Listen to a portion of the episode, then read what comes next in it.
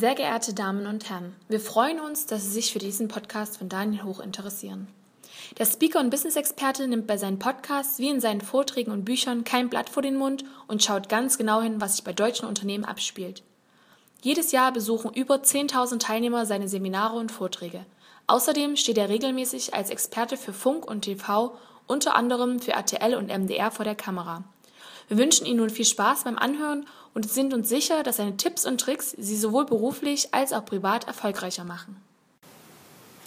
Herzlich willkommen zu meinem aktuellen Fachartikel und Podcast rund um das Thema Meetings. Meetings sind wie eine Orgie. Diesen Satz stellte vor nicht allzu langer Zeit ein sehr guter Freund und Geschäftspartner von mir in den Raum. Ich staunte nicht schlecht. Ineinander verschlungene Leiber tauchten vor meinem inneren Auge auf, aus einem Bild wurde ein Video. Und was sollte eigentlich eine Orgie mit einem Business-Meeting gemein haben? Die Erklärung war ganz simpel. Eine chaotische Ansammlung von Menschen. Jeder kann sich ins Getümmel stürzen, egal ob großer, kleiner. Sie wissen schon, was ich meine. Sowohl bei einer Orgie als auch im Meeting herrscht reges Treiben, wobei Quantität häufig vor Qualität steht. Und in den folgenden Zeilen und Worten möchte ich Ihnen die fünf häufigsten Probleme in Business Meetings aufzeigen. Dazu liefere ich Ihnen im Anschluss meine Erfolgsrezepte und hoffe und bin mir ganz sicher, dass Ihre Meetings in Zukunft wieder besser, erfolgreicher und vor allen Dingen effizienter gestaltet werden. Anregungen zu Körpersprache in Meetings oder Tacheles-Reden finden Sie auf meiner Webseite unter www.danielhoch.com unter Portfolio und Vorträge. Doch nun geschwind zu den fünf häufigsten Fehlern in Meetings. Erstens. Kompetenz ist Mangelware. Leider ist es in Meetings häufig der Fall, dass nicht die geballte Kompetenz versammelt ist. Oft ist jeder anwesend, der auch nur ansatzweise mit einem Thema zu tun hat. Die Folge des Ganzen? Große Gruppen, in denen die einzelne Meinung untergeht. Mitarbeitern, die kaum involviert sind, fällt es schwer zu folgen dem Meetingleiter sitzen teils kompetente, teils ahnungslose Teammitglieder gegenüber. Effizientes Arbeiten sieht anders aus. Zweiter Fehler. Quantität statt Qualität. Sicherlich ist es Ihnen selbst schon einmal aufgefallen. Das einstündige Morgenmeeting gleicht mehr einem Kaffeeklatsch. Die Themen, welche locker in einer Viertelstunde geklärt werden könnten, ziehen sich Kaugummi gleich über eine ganze Stunde. Auf den Punkt kommen will gelernt sein. Der dritte Fehler. Befangenheit als falscher Freund. Alle Mitarbeiter sind einer Meinung, es herrscht absoluter Konsens zu einem Thema oder 75% der Belegschaft schweigt. Da stimmt etwas nicht.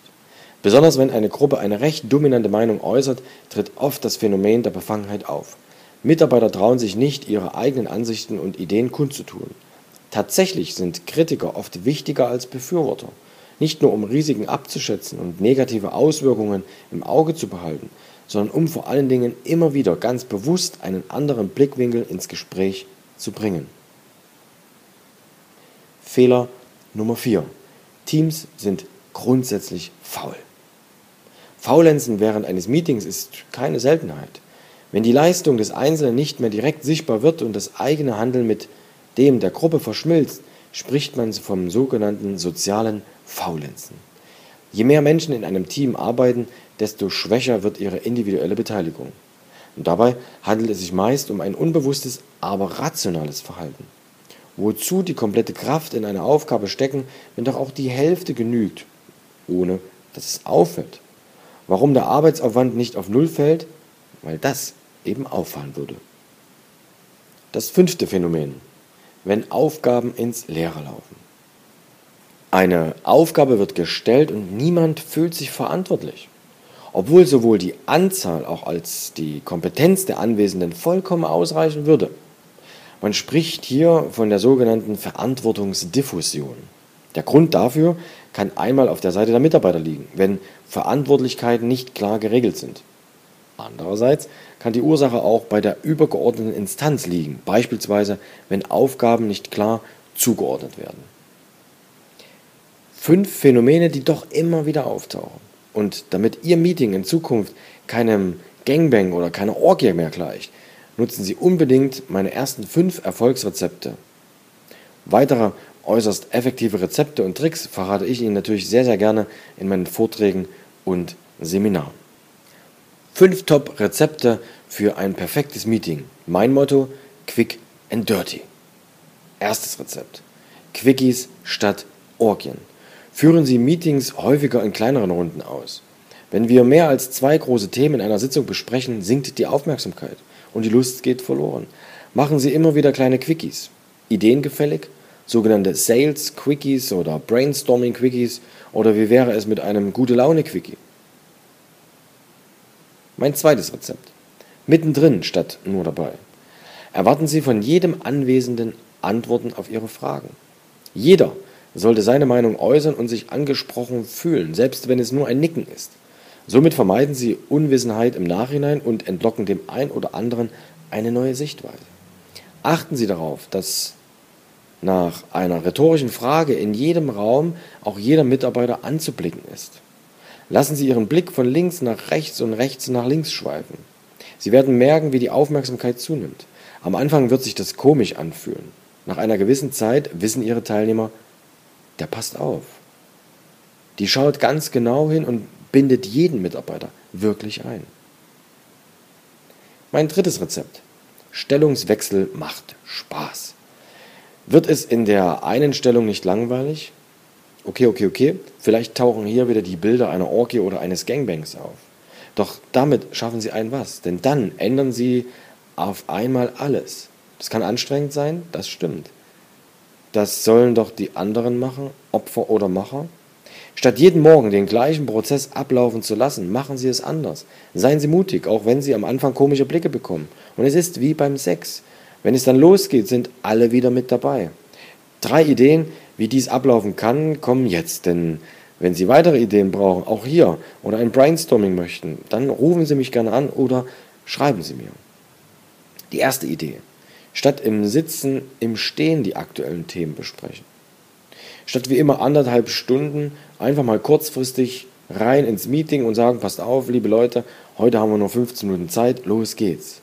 Legen Sie kürzere Zeiten für Meetings fest. Auch Ihre Mitarbeiter sollen lernen, auf den Punkt zu kommen. Und warum kommen die nicht auf den Punkt? Weil sie es können. Legen Sie den Schwerpunkt in Ihrem Meeting auf die Abhandlung der Themen, nicht auf eine festgelegte Zeit. So verkürzen Sie unnötig lange Meetings und geben wichtigen Themen genügend Raum. Und die Mitarbeiter werden schon Gummi geben, um ihre Antworten zu bekommen.